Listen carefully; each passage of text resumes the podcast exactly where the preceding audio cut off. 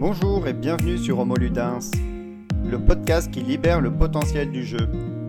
Dans chaque épisode, un acteur du monde du jeu témoigne des bénéfices du jeu dans son domaine d'activité. Aujourd'hui, j'accueille Cédric Guéraud. Cédric dirige le Centre national de formation au métier du jeu et du jouet. Dans cet épisode, il nous présente comment le jeu peut s'inscrire dans une approche thérapeutique non médicamenteuse dans la maladie d'Alzheimer. Bonne écoute Bonjour Cédric Guéraud, bienvenue sur Homo Ludens. Est-ce que je peux te laisser te présenter? Oui, bonjour Mathieu, donc euh, bah, je suis Cédric Guéraud, j'ai 41 ans et je dirige FM2J, qui est le Centre national de formation au métier du jeu et du jouet. Euh, grosso modo, c'est un centre de formation qui accompagne tous les professionnels qui utilisent le jeu ou jouer dans leur métier. Donc ça peut aussi bien être des professionnels de la petite enfance, de l'enfance, de l'éducation, du soin, de la santé, voire de la gérontologie, puisque nombreux sont les professionnels qui, qui utilisent le jeu dans leur métier. Et d'où te vient cet intérêt pour le jeu? Alors cet intérêt du jeu me vient au niveau théorique, non pas et non pas pratique, c'est-à-dire que j'étais étudiant en sciences de l'éducation et en psychologie, et je me suis aperçu un petit peu par hasard que la question du jeu pouvait regrouper tous mes centres euh, d'intérêt, toutes les réflexions que j'étais en train de mener en sciences de l'éducation et, et, en psychologie. Donc je suis pas un grand joueur, mais je suis surtout passionné par les sciences du jeu. Voilà, ce qui m'intéresse, c'est de comprendre comment faire rentrer un individu en situation de jeu. Ce qui m'intéresse, c'est de comprendre l'intérêt euh, que le jeu peut avoir dans l'épanouissement d'un individu et euh, ce que j'aime par-dessus tout, c'est que je me rends compte que la question du jeu euh, nous enseigne finalement la question du bien-être, la question de l'expérience optimale. Et on se rend assez vite compte que toutes ces réflexions qu'on peut porter sur le jeu pourraient se transposer dans nos propres vies, finalement pour faire de, notre propre vie une, une, situation de jeu. Donc toi, tu as fait euh, notamment des recherches sur l'utilisation du jeu par rapport aux personnes atteintes de la maladie d'Alzheimer. Est-ce qu'on peut peut-être rappeler ce que c'est que la maladie d'Alzheimer? Oui, la maladie d'Alzheimer est une pathologie du vieillissement. Ce sont des personnes qui présentent des troubles cognitifs. Euh, grosso modo, elles présentent trois grandes caractéristiques au niveau symptomatique. Un syndrome neurologique, un syndrome déficitaire, hein, dont le plus connu, c'est des difficultés au niveau de, de la mémoire. Et on a souvent, euh, à côté de cette maladie, des symptômes associés qu'on appelle des troubles, des troubles du comportement. Donc, du coup, voilà, c'est des personnes qui ont besoin souvent d'être accompagnées. Et quand la maladie s'installe à des stades avancés, il n'est pas rare de voir ces personnes euh, séjourner en EHPAD et éventuellement dans des, dans des unités de vie protégées. Et comment t'es venue cette idée d'expérimenter l'utilisation du jeu auprès de ces personnes atteintes de la maladie d'Alzheimer? À l'origine, euh, on construisait donc des offres de formation pour tous les professionnels qui sont amenés à utiliser le jeu dans leur métier. Forcément, à un moment donné, dans notre euh, création de catalogue, on a voulu construire une offre de formation pour des professionnels de la gérontologie. Euh, initialement, c'était plutôt prévu du côté de l'animateur. Hein. on a de plus en plus d'animateurs dans, dans, les maisons de retraite et euh, on a cherché à modéliser une offre de formation. Pour pouvoir la modéliser, je suis moi-même allé sur le terrain et je, pour essayer de comprendre quel jeu pouvait être adapté, comment créer une situation de jeu de plaisir. Hein, je parle bien de, de situation de jeu plaisir, comment sélectionner les objets, quelle posture adapter, comment aménager l'espace. Et à l'issue de cette expérimentation qui a duré à peu près un an, bah, je me suis rendu compte qu'il était en effet possible euh, de faire jouer ces personnes-là juste pour le plaisir, et quelle que soit l'avancée de la maladie, et qu'il semblait y avoir des effets vraiment surprenants. Et j'ai été tellement finalement étonné de ce qui, de ce que j'avais l'impression de vivre euh, au quotidien, que j'ai dû, que j'ai décidé, pardon, d'approfondir le, le, sujet, et j'en ai euh, je me suis réinscrit d'ailleurs sur les bancs de l'université en faisant une, thèse de doctorat sur, sur ce sujet-là. Et donc, tu as commencé à en parler. Euh, justement, quels sont les effets euh, du jeu que tu as pu remarquer sur les, les personnes atteintes de la maladie d'Alzheimer? Ben, les premiers effets que j'ai observés, qu'ensuite j'ai voulu euh, mesurer dans un cadre un petit peu plus scientifique, c'était principalement des effets autour du bien-être, autour des interactions sociales et autour des troubles du comportement. C'est vraiment là-dessus euh, que j'ai porté mon attention. Après, bien sûr, hein, je pense qu'il y a d'autres bénéfices du jeu au niveau fonctionnel et au niveau cognitif, mais mes recherches sont pas encore allées dans l'approfondissement de, de ces axes-là. Donc du coup, le jeu, il le jeu permet une amélioration de la santé des personnes atteintes de la maladie d'Alzheimer. Je pense, en effet, hein, il, faut, il faut quand même rester modeste. Hein. On n'est que sur une, séance de jeu qui, qui, peut représenter une demi-heure ou une heure dans, dans la semaine d'un résident. Hein. C'est qu'une petite goutte d'eau. Mais en tout cas, ce qui est évident, c'est que ces séances de jeu, j'ai essayé de montrer qu'on pouvait de façon assez légitime les inscrire dans tout le champ des approches non pharmacologiques, des thérapies non médicamenteuses, c'est-à-dire ces approches-là qui permettent, qui permettent euh, bah, d'essayer de, d'accompagner la qualité de vie du, du, résident, de faciliter ses interactions sociales, voire même de diminuer les troubles du comportement. Je crois que le jeu plaisir peut s'inscrire dans, dans ces approches-là. D'accord. Est-ce que le jeu peut être aussi efficace pour prévenir la maladie? Avant qu'elle soit complètement installée donc là aussi, hein, il, faut, être modeste. On n'a pas encore d'études qui, qui, mesurent, euh, qui mesurent tout ça. Je pense qu'il faut, de mon point de vue, hein, il faut davantage voir euh, le jeu non pas comme une finalité, mais comme une partie d'une prise en charge, c'est-à-dire une partie qui peut contribuer à l'amélioration de la santé, hein, notamment sur la diminution des troubles du comportement, sur la qualité de vie et le bien-être. Plusieurs auteurs hein, ont déjà fait un lien entre jeu et santé. On a comme des, des auteurs comme Batstone qui dit que finalement à partir du moment où on est capable de jouer, ben on est en train de révéler un état de santé. On ne peut jouer que le comportement de jeu est lié à l'état de santé. Ou qui nous dit que le jeu est une thérapie en soi. Ce que je veux dire, c'est qu'on va accompagner voilà ce processus de bien-être et de santé, mais il ne faut pas penser le, jeu non plus comme une fin en soi et rester quand même modeste dans notre approche. D'accord. Alors tu as parlé d'une approche thérapeutique non médicamenteuse. Euh, quelle est sinon l'approche thérapeutique entre guillemets classique utilisée contre la maladie d'Alzheimer?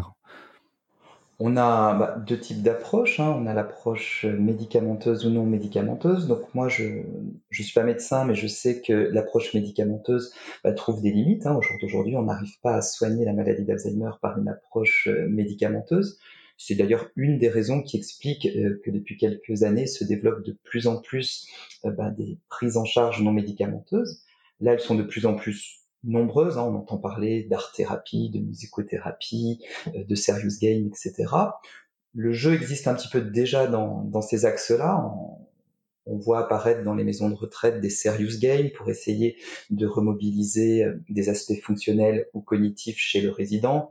On voit apparaître des, des thérapies comportementales et j'ai essayé d'inscrire finalement dans dans le champ des interventions médicamenteuses bah, le jeu et notamment le jeu plaisir et de modéliser un cadre d'intervention qui, qui permettait de, de, mettre le jeu dans ce paysage des approches non pharmacologiques. Mmh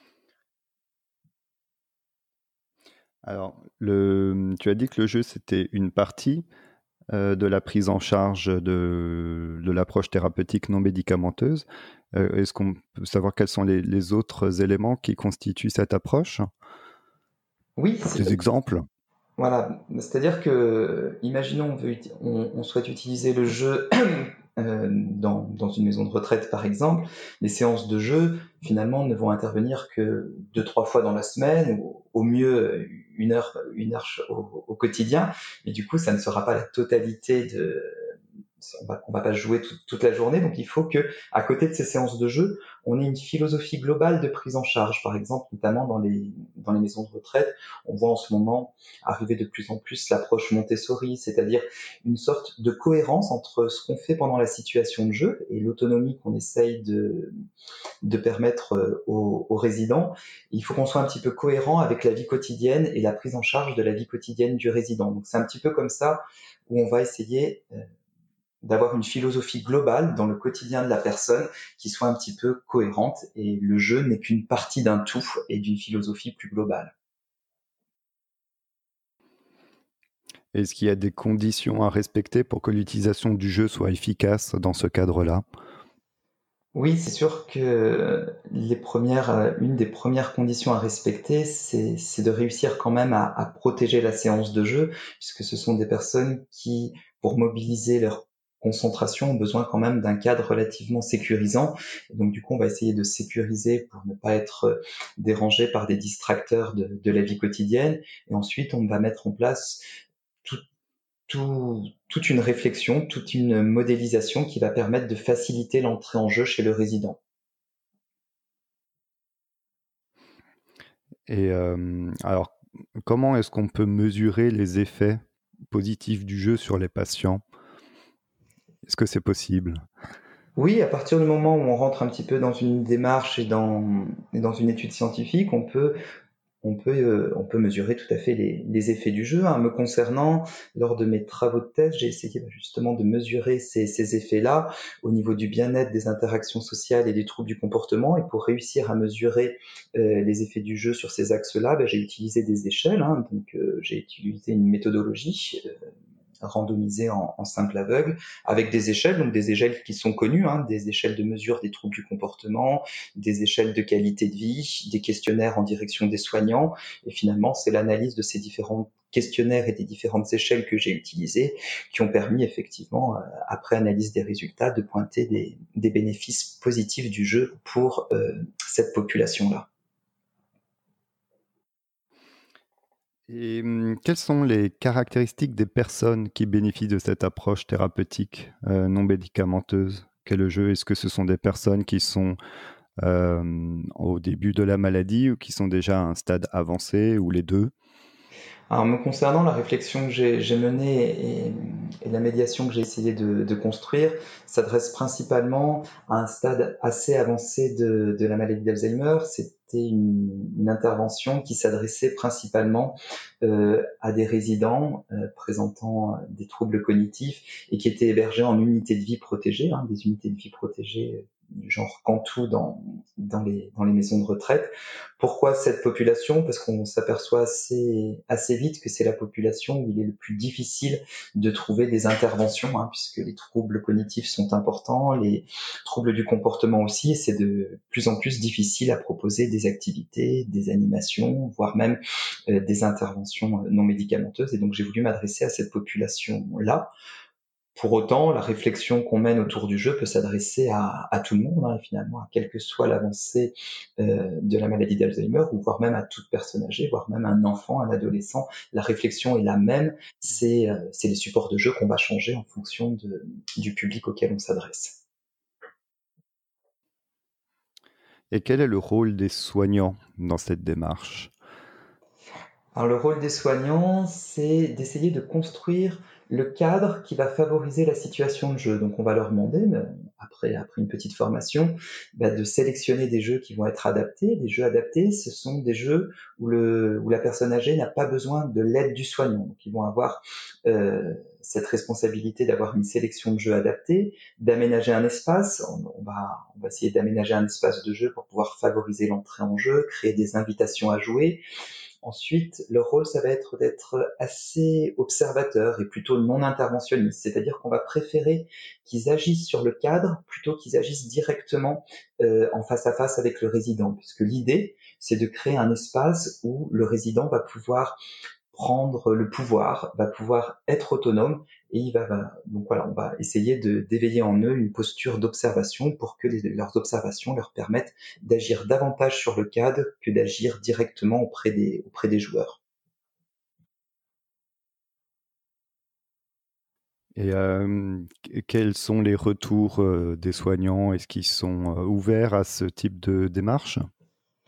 Alors on a d'ailleurs on a, on a un petit peu interrogé hein, sur un questionnaire pour pour avoir des idées de, leur retour. Et en effet, déjà, on a eu des retours à différents niveaux, puisqu'on on a essayé de faire des retours entre une utilisation traditionnelle du jeu et une utilisation, ben, celle une utilisation telle que je suis en train de vous l'expliquer. Et en effet, les retours sont très positifs. Pourquoi? C'est parce qu'habituellement, les soignants sont parfois en difficulté euh, pour pouvoir animer euh, des séances de jeu. Ils sont pas tous animateurs, hein, d'ailleurs, donc c'est pas facile pour eux euh, bah, d'utiliser le jeu auprès de, de cette population-là.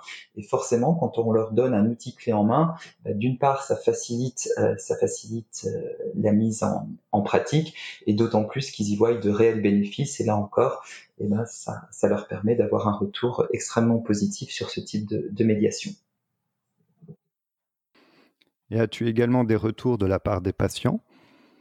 Alors, en effet, on a essayé euh, de recueillir leurs euh, retours, on essayait de, à travers une petite échelle, euh, l'échelle instantanée du bien-être qui s'appelle les VIB, on essayait de leur demander à l'issue de la séance de jeu comment ils se sentaient, donc ils devaient pointer un petit peu sur un smiley plus ou moins content à l'issue de la séance de jeu. Sur des personnes qui ont des stades très avancés, bah, même cette consigne est un petit peu difficile, et donc là on essayait de d'avoir leur retour par hétéro-évaluation. C'est-à-dire que c'est le psychologue qui jugeait un petit peu de, de, la satisfaction du résident quand le résident n'était plus capable de répondre à la question qu'on lui posait. Et là aussi, on a observé, euh, quand on a fait ces mesures-là, euh, et quand on a recueilli les résultats, que euh, un résident se sent mieux à la fin d'une séance de jeu qu'avant. C'est-à-dire c'est qu'une séance de jeu permet d'augmenter un petit peu le ressenti du, du bien-être du résident. Alors, quel type de jeux euh, sont utilisés auprès des personnes euh, atteintes de la maladie d'Alzheimer? Là, c'est vrai que ça va être une des plus grosses réflexions à avoir, puisque l'objectif, ça va être de sélectionner des jeux où ils sont capables de jouer sans l'aide du professionnel. Et, mine de rien, c'est pas toujours simple à trouver des jeux adaptés, puisque les troubles cognitifs peuvent être importants, mais il faut que finalement ils arrivent. Le jeu, hein, le jeu. Pourquoi on prend plaisir dans le jeu? C'est généralement parce qu'on comprend la consigne, parce qu'on a l'impression de maîtriser. Bien entendu, on n'est jamais sûr de réussir, mais on a quand même cette sensation de se sentir capable. Et c'est un petit peu ce qui génère le plaisir dans la situation de jeu. Donc de la même façon, pour cette population-là, eh ben, il va falloir leur donner des objets où ils sentent qu'ils sont capables euh, de, les maîtriser euh, par eux-mêmes. Et donc, on va utiliser principalement quatre catégories de jeux hein, qu'on va proposer euh, finalement en même temps pour que les résidents puissent choisir et qu'on puisse les orienter vis-à-vis de, leurs compétences. On va choisir des jeux dans le registre des jeux sensorimoteurs, c'est-à-dire c'est des jeux où on n'a vraiment pas de règles ou des consignes très très simples et le seul intérêt du jeu va être au niveau des effets sensoriels, des effets visuels, des, effets sonores par exemple. On va choisir des jeux dans la catégorie des jeux symboliques, c'est-à-dire des jeux comme euh, des poupées, éventuellement des peluches, des supports de déguisement, des choses pour dessiner, pour faire appel à l'intelligence symbolique des fois les, professionnels appréhendent un petit peu ces, supports-là de peur de l'infantilisation, mais on se rend compte que, que l'infantilisation est plus liée au cadre d'intervention qu'à l'objet choisi. À partir du moment où on laisse la liberté aux résidents de choisir un jeu et que celui-ci lui convient, on peut être dans une démarche beaucoup moins infantilisante. Ensuite, on a des jeux d'assemblage comme des jeux de construction et éventuellement quelques jeux de société, mais à condition euh, que on n'ait pas besoin d'expliquer la règle, comme par exemple des jeux d'adresse hein, du genre le billard japonais. On arrive à comprendre la règle juste en voyant le support de jeu. il ne faut pas rentrer par l'explication, puisque du coup, ça sera beaucoup moins adapté à ce type de population. Voilà un petit peu les catégories qu'on va pouvoir utiliser euh, et ensuite orienter les résidents en fonction euh, de leur centre d'intérêt, de leur niveau de compétence vers un pôle ou un autre euh, qu'on aura, qu'on aura mis en place. Mmh et, comment ces jeux, du coup, agissent sur le patient Est-ce que tu peux nous donner, par exemple, un petit exemple concret? Oui. En prenant un type de jeu, par exemple du coup, le jeu agit sur le patient à partir du moment où le patient ou le résident est capable de vivre une vraie situation de jeu, comme un enfant pourrait la vivre, comme nous on pourrait la vivre. Dès qu'on commence à être dans le jeu et qu'on vit le jeu pour le jeu, et eh ben forcément les troubles du comportement se réorientent, hein, parce que quand on est en train de jouer, on a une certaine concentration, une certaine attention, et on voit bien que notre comportement commence à retrouver de l'ordre. Hein. Il, est en train de, se diriger vers euh, en fonction du, jeu choisi. Et donc une sensation de plaisir arrive, ça, ça va permettre aux résidents bah, de monopoliser des ressources, des ressources cognitives, fonctionnelles, pour pouvoir aller au bout de, sa situation de, jeu. Donc à partir du moment où on arrive à faire rentrer euh, un résident en situation de jeu, les effets du jeu commencent à émerger progressivement au niveau culturel, au niveau éducatif, au niveau thérapeutique et au niveau social. Il commence à se jouer des choses sur ces quatre axes-là.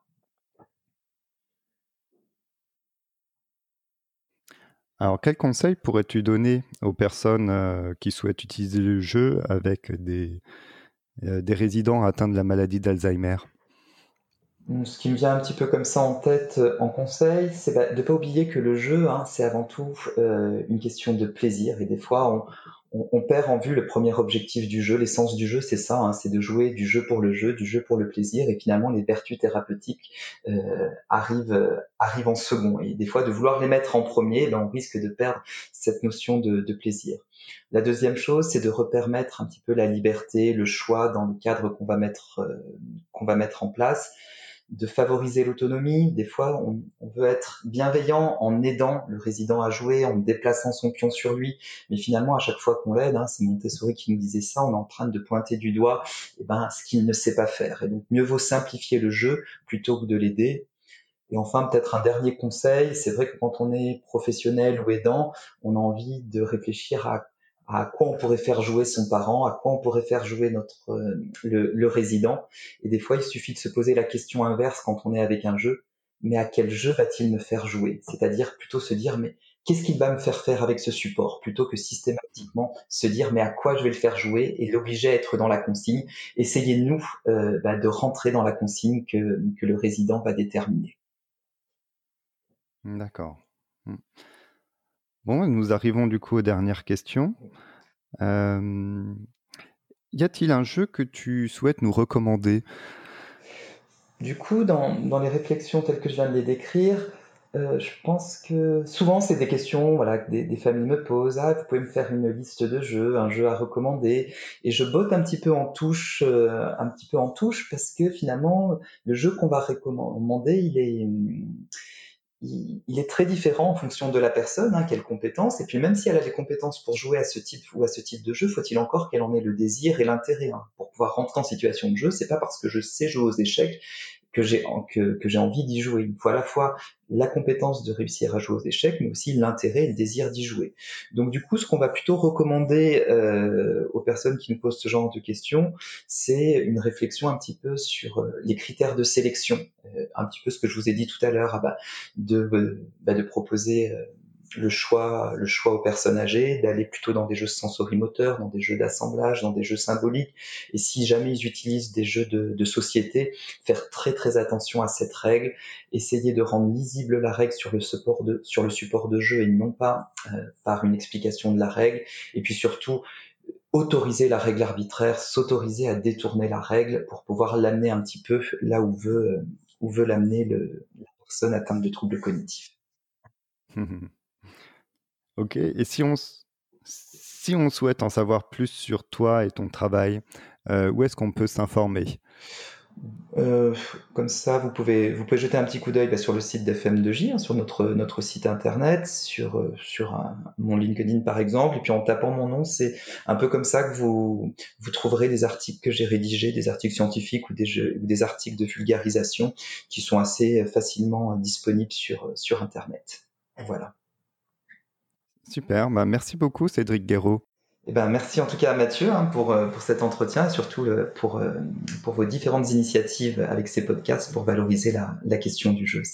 C'est très sympa d'y participer. Merci d'avoir écouté jusqu'au bout. Si vous avez aimé, abonnez-vous sur votre plateforme de podcast préférée. À dans deux semaines pour un nouvel épisode.